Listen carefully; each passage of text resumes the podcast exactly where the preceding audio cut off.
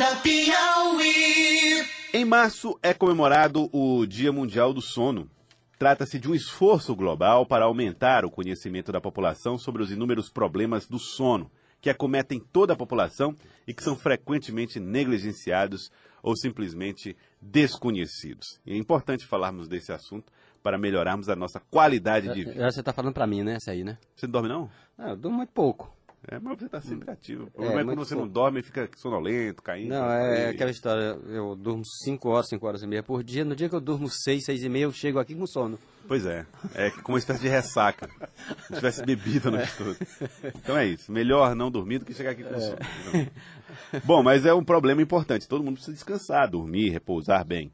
Nós estamos recebendo aqui Kisley Urtiga, que é psicóloga do sono, membro da Associação Piauiense do Sono. Bom dia, seja bem-vinda aqui ao nosso Acorda Piauí. Doutora, eu gostaria de saber logo isso. Como é que a gente sabe se dorme bem ou se não dorme bem? Primeiro, bom dia a todos. É muito importante falar de sono. Sono hoje, quem dorme bem, trabalha bem, fica ativo. Até vou, vou pontuar aí o que foi falado anteriormente. Às vezes a gente dorme mais do que dá conta, né? E nesse dormir mais é, é para sentir-se mais é, é, é, revigorado, é, mais ativo. E quando se dorme mais e se sente mais cansado, possivelmente te, ocorreu uma privação de sono e veio um efeito rebote desse sono aí. É como se eu estivesse reparando um momento em que eu perdi, que é uma coisa bem importante a ser dita. Ninguém repara sono num fim de semana. A gente repara sono entrando em rotina. O- o- a hora de dormir e a hora de acordar, né? Gente, é... É, é, é, só, pera, quando só diz Pois não. É, essa ideia de dormir numa mesma hora e acordar numa mesma hora é importante? Sim, é, é uma das orientações que a gente faz quando a pessoa tem dificuldades para o sono. É você ter uma hora certa para dormir, uma hora certa bem. para despertar. Isso horas? eu tô bem. 11 e meia da noite eu tô dormindo e 15 para 5 eu tô acordando. Todo dia. E sair o mínimo possível dessa rotina. E a semana do sono esse ano, a gente vem pontuando o sono do idoso, né? Dormir bem é envelhecer com saúde. Esse é nosso slogan. E por quê? Porque muitas vezes as pessoas acham que o idoso ele já dorme menos mesmo, né? E na verdade não não é para acontecer essa redução de horas de sono. Na verdade, a gente vai difi- dificulta um pouco a qualidade desse sono por conta da rotina, às vezes pelo uso de muitos medicamentos. E isso a gente tem que reorganizar de uma forma que ele consiga ter novamente mais qualidade. A gente tem sempre gente reclamando, ah, não consegui dormir direito. Muitas vezes porque essas pessoas têm o sono interrompido, né? Essa, esse, esse problema do sono interrompido, ele é muito grave no sentido de não gerar um reparo é, é, necessário? Bom, a gente entende assim que para identificar os problemas sérios de sono, quando se fala de sono interrompido, a gente pode entender várias situações. A gente pode pode acontecer uma apneia, que é muito importante ser é, diagnosticada a tempo e tratada.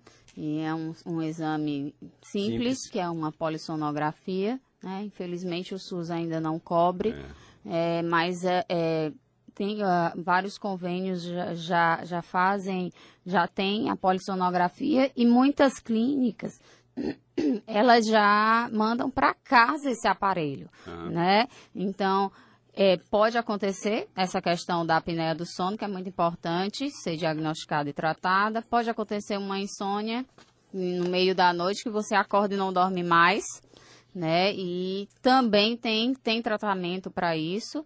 Precisa ser avaliado, sim, porque altera a qualidade do sono, consequentemente a disposição dessa pessoa durante o dia. É, doutora Kisley Urtiga, é psicóloga do sono, membro da Associação Piauiense do Sono.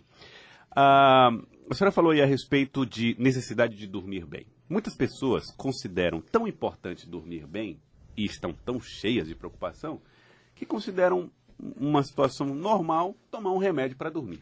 Né? Mais importante do que perder sono, ou, ou me- é, é melhor tomar um remédio para dormir do que ficar perdendo sono. Como é que a senhora tem visto essa vulgarização desse tipo de medicação? Para a gente da sociedade brasileira, a gente até entende que é melhor que a pessoa durma com remédio do que não durma. Mas os remédios eles precisam ser prescritos por médicos. Existe realmente o que você colocou e é onde está a nossa maior preocupação, foi onde entrou a psicologia na medicina do sono, porque as pessoas estavam, além de se automedicando, só dormiam com o uso da medicação. Gerando a dependência. Exatamente. E aí entra a psicologia para reorganizar esse comportamento e fazer com que ela entenda que ela dorme sem o uso do medicamento, porque é exatamente o tratamento não farmacológico da insônia. A gente tem duas dependências, uma, uma psicológica e outra física mesma, né? Exatamente. Dá, dá para dizer qual é a mais grave ou não? Na verdade, é, a gente medica quem tem realmente os distúrbios do sono. Então, o médico, ele tem total é, capacidade e, e, de conseguir é, identificar a, a real dificuldade o distúrbio do sono que necessita aquela medicação. Outra coisa bem importante para ser pontuada é, é o uso da melatonina nem todo mundo precisa ser tratado com melatonina. E a, a, melatonina veio também de uma forma que você compra em qualquer lugar, traz de fora, usa. E na verdade é um hormônio produzido por você, em que você pode estar estimulando isso apenas com hábitos saudáveis, que é fazer atividade física, se expor à luz, porque nós passamos hoje o dia muitas vezes trancados em salas com luz artificial. Nós precisamos, o nosso corpo, para sincronizar e ter uma, um bom ciclo de sono, nós precisamos da luz natural. Quais as consequências do abuso da melatonina? Co do, do, abuso do uso da melatonina? As Desse... consequências, as pessoas fica o ciclo, ciclo de sono, sono, vigília totalmente desregulado. E outra, às vezes é, causa uma, uma, a sensação de ressaca também, né? Por quê? Porque ele não repara o sono da forma que é para utilizar. E tem pessoas ainda que diz que é mesmo que não está tomando nada. Na verdade, a melatonina ela tem a indicação correta para ela. Tem o distúrbio correto do sono que o médico do sono avalia e ele entende que é ali, olha, poxa, o sono está muito fragmentado. Então, se a gente coloca uma melatonina, possivelmente pode nos dar um bom resultado. Então, tem a indicação certa para o uso da melatonina. Bom, doutora Kisley Urtiga, psicóloga do sono, membro da Associação Piauiense do Sono. Bom, dizem os fofoqueiros aí, eu nunca vi, nem nunca ouvi, mas dizem que eu ronco quando eu estou dormindo. Aí as pessoas, é o seguinte, como elas dormem e não percebem que estão roncando, elas obviamente naturalizam o fato. Tem muito fofoqueiro acompanhando seu sono, hein? Não, não, só tem uma. Ah. Fofoqueira.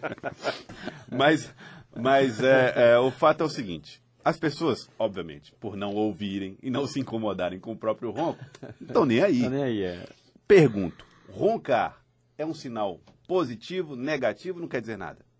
Bom, roncar nem sempre pode dizer que tem apneia, né? Então, assim, tem que se realmente compreender o, se o seu ronco está prejudicando a sua esposa.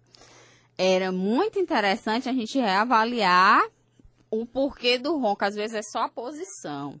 Né? Tem, tem, tem várias condições que podem melhorar isso. É, no meu caso, eu dormi de é, todo é, jeito, continua. É, continua. É. Mas na verdade, eu é. já fiz esse, esse, exame da polissonografia. E deu, não deu apneia, deu né? 24 paradas durante a noite.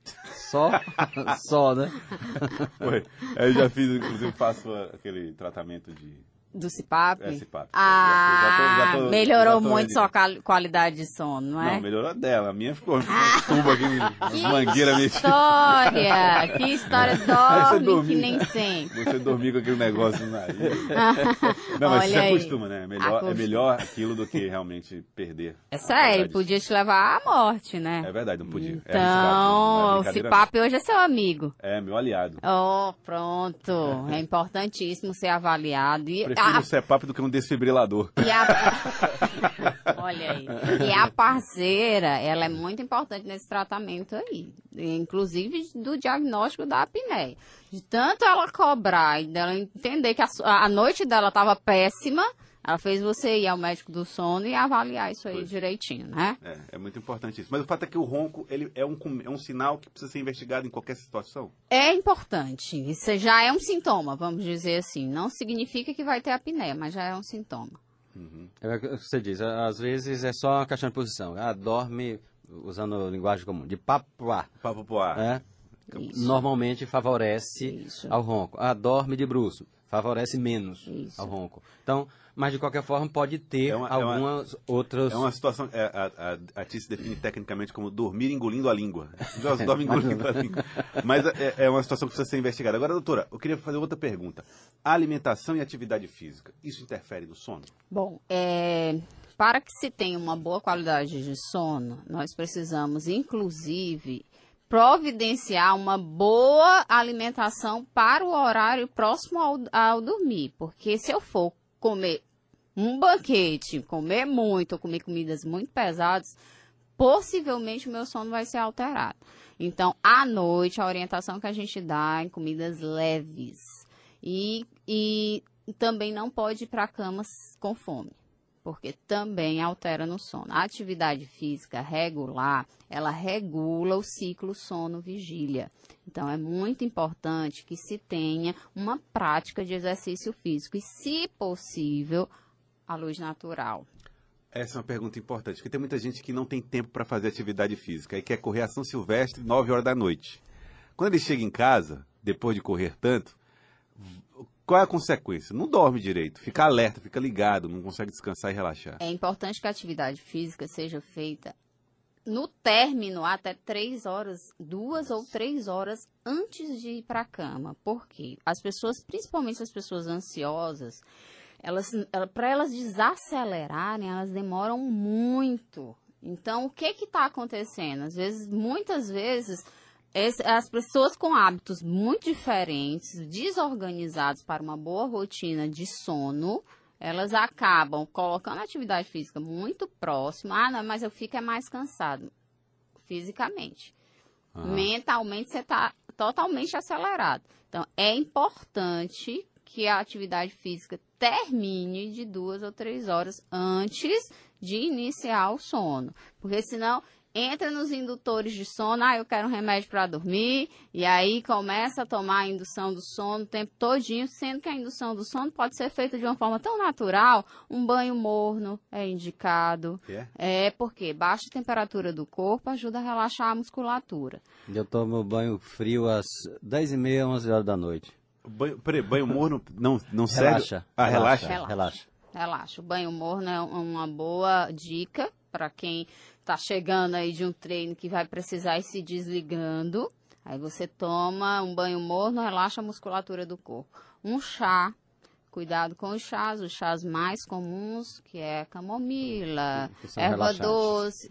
Por quê? Porque também ajuda a baixar a temperatura do corpo. Então é muito importante antes de dormir. E aí o sono vem com a indução natural. Outra, diminui a, diminua a, luz- a luminosidade da sua casa à noite. Isso, é- isso também é muito importante, porque às vezes as pessoas querem a casa igual ao dia. À noite acendem várias luzes. A gente tô- pede Ainda bota a luz branca, né? reduzir. Doutora Cris, Isso. doutora Cris Eustiga, daqui a pouco você vai pedir para eu desligar a televisão para eu dormir. Eu não consigo, eu tenho que ligar a televisão. É errado? Você tá fazendo da sua cama cinema? Hein? Olha. Não pode. Você vai assistir televisão na sua sala, sentado no seu sofá. Essa é a dica. Cris, Viu? não temos que acabar essa entrevista antes que eu tirar a TV do quarto. É, essa, essa é a diferença, por que que eu durmo 5 horas e chego repousado. É no escuro, No escuro, sem total. televisão. Tá vendo? E aí acorda bem, né? Acordo bem. Você, dorme numa Pronto. solitária ou numa cela? Que é isso? Não, pois tem é. televisão, mas desligo. Desliga, né? Não, mas, Pois é, doutora Kisley Urtiga. Do- Mas, Disse- é, parabenizar pelo dia de Dia, hoje. Dia Internacional da Mulher, tá? Parabéns. Ah, Muito obrigada. Kisley. Obrigado pela sua participação aqui. Eu vou então desligar a televisão, mas vou deixar o radinho ligado ali para eu dormir ouvindo o radinho, pode ser? Olha, nada de TV, nada de celular, nada de tablet, e muito É, é, menos é, comer na você cama, vai pra lua, viu? entendeu? Sai do mundo, vá pra lua. Só Comer vá na pra... cama, doutora, é bom demais. Nossa, só vá pra cama se for pra dormir. Só. Ponto. A senhora está fazendo da minha cama um lugar sem graça. doutora. Olha só. Doutora Kisley Urtiga, psicóloga do sono e membro da Associação Piauiense do Sono, muito obrigado pela participação conosco aqui no nosso Acorda Piauí. Vamos acordar, despertar para os problemas do sono, doutora. Obrigado pela participação, obrigado por ter vindo. Obrigada. Eu que- eu- Um bom dia a todos. Obrigado pela, rece... pela consulta ao, Pois ao, é. ao, ao Joelson, viu? Então ficou que dormir melhor. 7 horas e 27 minutos. Acorda Piauí.